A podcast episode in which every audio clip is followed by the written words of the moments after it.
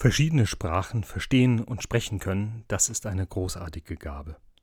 Für viele Berufe ist es inzwischen sowas wie eine Anstellungsvoraussetzung.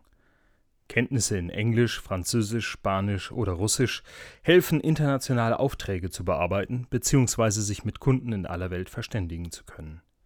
Denn die Länder dieser Erde sind miteinander im Handel verbunden, und so kann man inzwischen in fast allen Innenstädten der Welt jede Menge verschiedener Sprachen hören. Wo offiziell gehandelt wird, da hört man die Sprachen, die eben oben schon genannt wurden.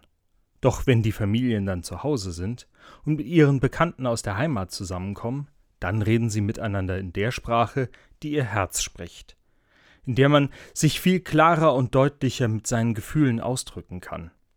Die Muttersprache, in der wir uns alle deutlich sicherer und geborgen fühlen. Wenn man durch die Städte dieser Welt wandert, dann findet man überall diese Orte, an denen gelacht und gesprochen wird, als wäre man gerade in einem anderen Land. Das ist für die Einheimischen vielleicht verstörend, doch für die Zugezogenen ist es Teil ihrer Identität und Heimatpflege. Korinth war zur Zeit des Paulus ebenfalls eine solche Stadt. Der Welthandel hat Menschen aus verschiedenen Ländern in dieser Stadt zusammengeführt. Griechisch und Latein waren damals die Weltsprachen, mit denen das öffentliche Leben stattfand. Doch wenn man unter seinesgleichen war, weshalb sollte man dann die offiziellen Sprachen reden? Das Herz spricht doch immer die Muttersprache. Was für die Stadt galt, das war auch für die erste christliche Gemeinde in Korinth gültig. Sie war für alle Menschen einladend, die zu dieser Zeit in Korinth lebten. Der Glaube an den Gott, der sich in Christus allen Menschen zugewandt hat, hat sie miteinander verbunden.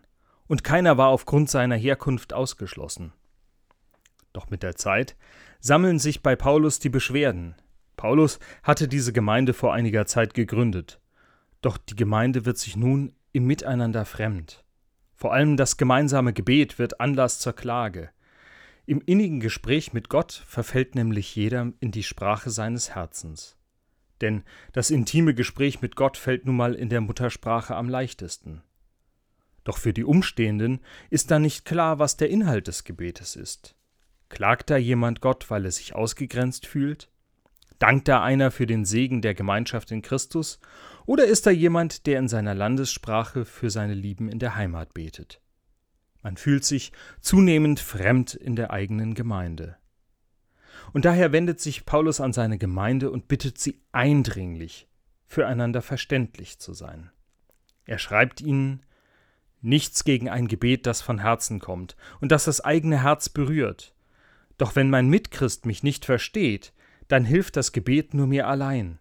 Meine Mitmenschen bekommen dadurch keinen Mut. Sie können in meine Klage nicht einstimmen und meinen Dank nicht teilen. Dieses Gebet hätte ich dann genauso gut für mich alleine sprechen können. Wenn ihr also in eurer Muttersprache betet, dann seht zu, dass es jemanden gibt, der euer Gebet übersetzt, damit alle anderen es von Herzen mitbeten können. Ein Riss geht durch die Kirche. Nein, nicht nur ein Riss. Wir haben viele Risse, die durch unsere Kirche gehen. Wir sprechen verschiedene Sprachen, wenn es darum geht, was uns gefällt oder begeistert. Meistens konzentrieren wir uns dabei auf den Unterschied zwischen unseren jüngeren Gemeindegliedern und den Alteingesessenen. Doch so unterschiedlich die Menschen sind, die in unseren Orten zusammenkommen und miteinander leben, so unterschiedlich sind auch die Bedürfnisse und eigenen Ausdrucksformen, mit denen wir sprechen. Die Form, in der Gottesdienste in unseren Kirchen stattfinden, ist für viele Menschen nicht mehr ansprechend. Und diejenigen, die aber zu diesen Gottesdiensten zusammenkommen, sind in diesen Formen zu Hause und möchten sie auf keinen Fall ändern. Für die einen ist die Orgel die Königin der Instrumente, die anderen würden viel lieber eine Band hören, und Kirchenlieder, könnten die nicht ein wenig schneller sein? Und das sind nur wenige Beispiele für eine Tatsache. Wir sprechen verschiedene Sprachen, gerade dann, wenn es darum geht, was wir glauben und wie wir es glauben. Aktuell tritt in den sozialen Netzwerken die digitale Kirche an, um Sprachbarrieren zwischen denen, die in der Kirche sind, und jenen, die sich dort nicht mehr aufhalten, abzubauen. Sie haben inzwischen einige Follower und sind als Bewegung so gewachsen, dass sie von den Kirchenleitungen wahrgenommen und gehört werden. Ein echter Erfolg war es, dass sie beim letzten ökumenischen Kirchentag, der überwiegend digital stattfand, in der Gestaltung der Gottesdienste und Diskussionen eine Rolle spielten. Allerdings wurde ebenfalls in der Diskussion nach dem Kirchentag deutlich, dass diese Bewegung der digitalen Kirche inzwischen eine eigene Sprache entwickelt, und diese ist ebenfalls für Außenstehende schwer zu verstehen. Die Bitte des Apostels nach Übersetzung der eigenen Anliegen in die Sprache der Mitchristinnen und Christen, die bleibt immer noch aktuell. Wie kann es gelingen, dass die verschiedenen Menschen in unserer Gesellschaft durch eine Kirche gleichermaßen angesprochen werden? Ich glaube, dass wir heute in unserer Kirche mehr und mehr unsere Einheit in Verschiedenheit leben müssen. Das heißt, wir müssen akzeptieren, dass wir unterschiedliche Bedürfnisse haben.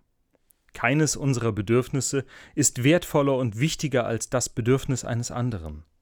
Und daher ist es gut und richtig, dass jeder in der Sprache seines Herzens zu Gott kommen kann.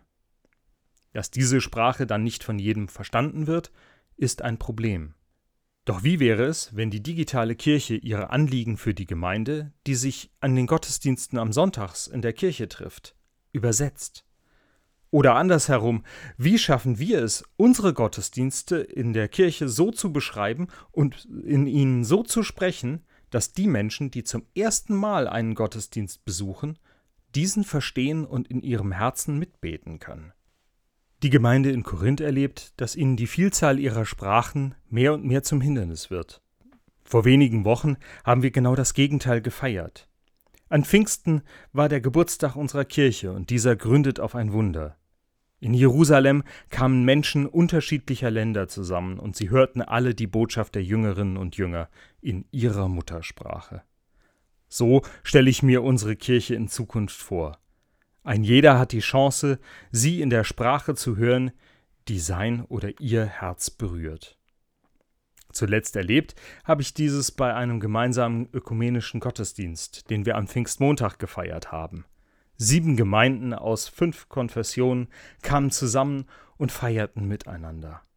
Eigentlich leben wir in unseren Heimatgemeinden alle unseren Glauben in leicht unterschiedlichen Formen. Doch in diesem Gottesdienst kamen wir alle zur Sprache und jeder fühlte sich angesprochen.